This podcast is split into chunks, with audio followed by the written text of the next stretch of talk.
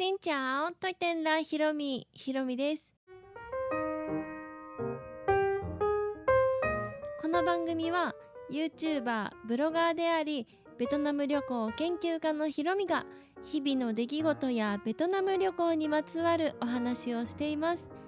毎週月水金、各種ポッドキャストとスタンド FM で配信をしています。今日はですね、最近ホットな話題、大谷翔平選手。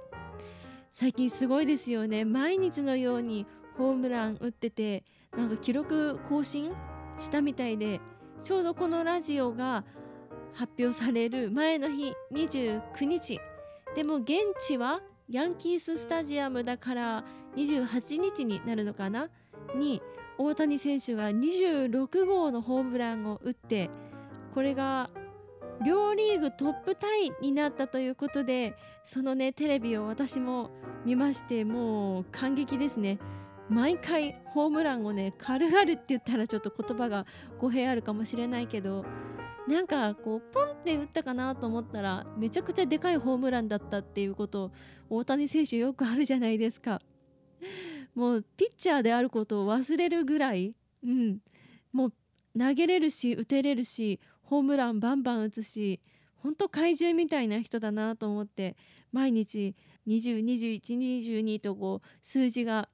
重なっていくのをね楽しみにしていたらもうトップになったんですね。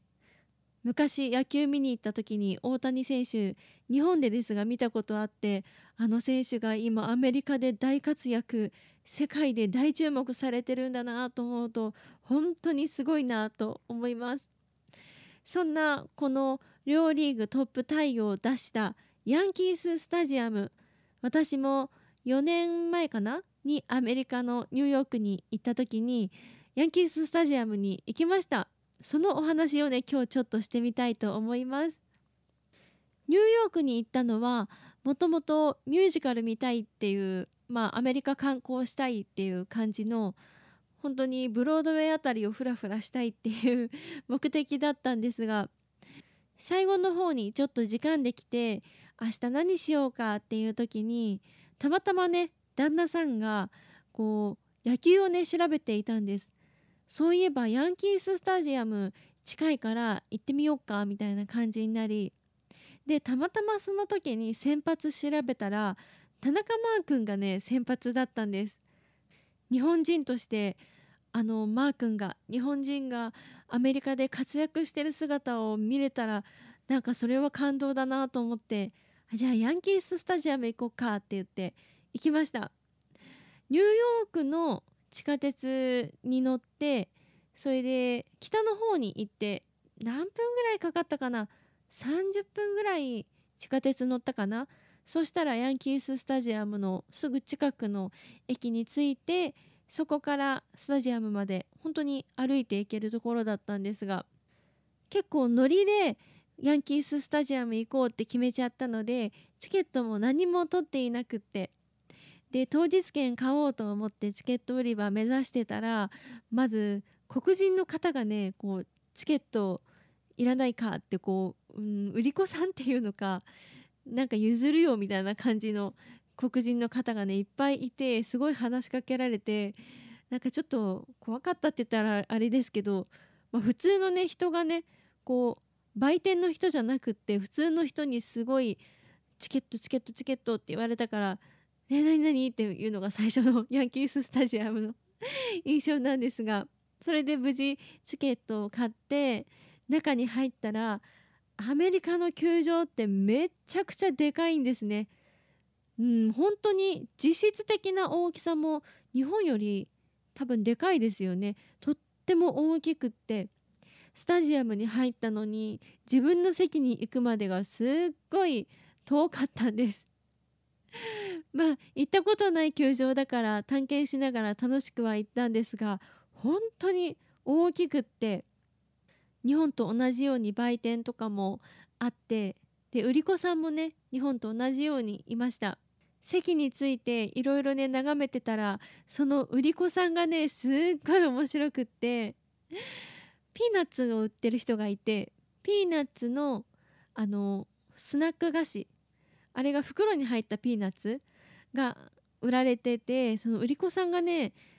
段ボールみたいな中にピーナッツの袋バー入れててそのピーナッツをランダムで投げるんですよね。ランダムでなんか「ピーナッツピーナッツ」って言いながら投げてお客さんにこうキャッチさせて欲しかったらそこでお金もらうけど欲しくなかったらお客さんが投げ返すっていう 客席でキャッチボールが行われていました。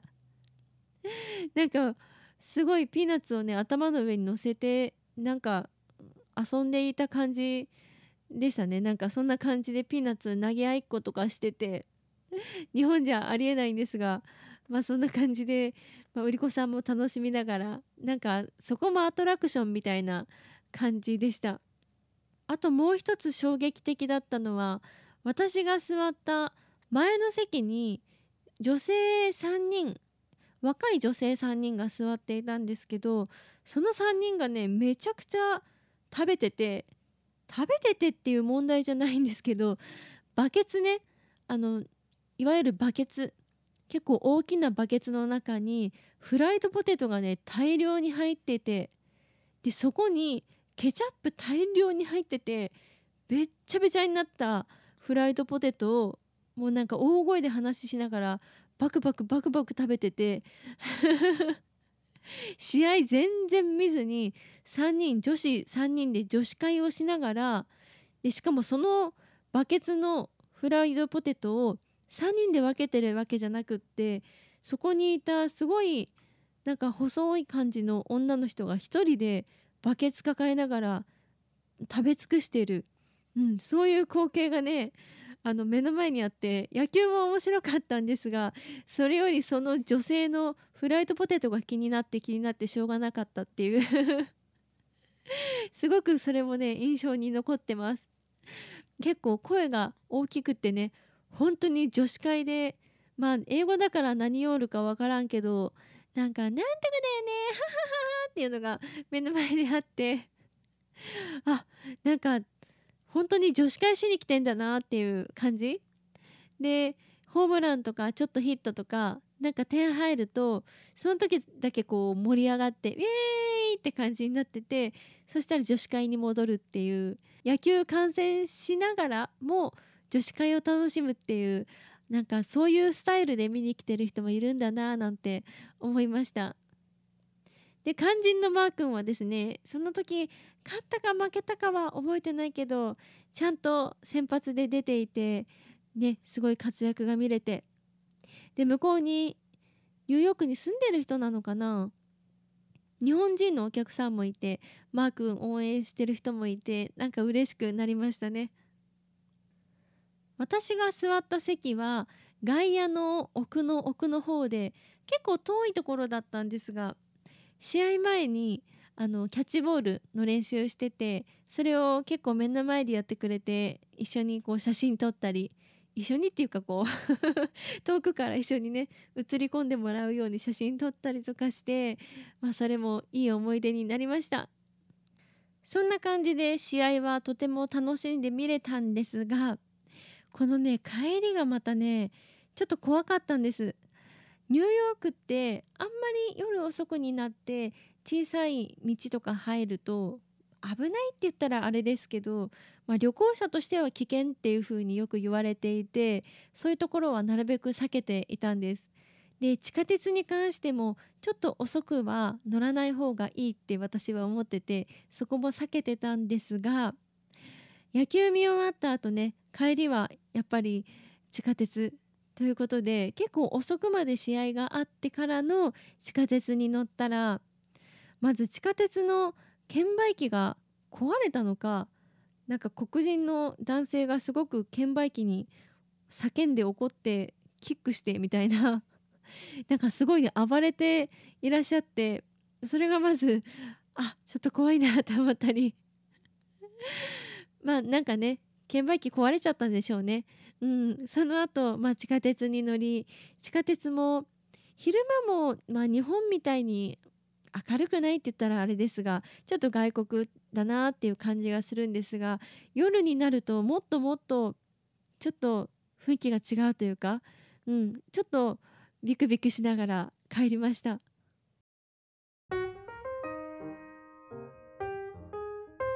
ということで今日は大谷選手がねヤンキーススタジアムで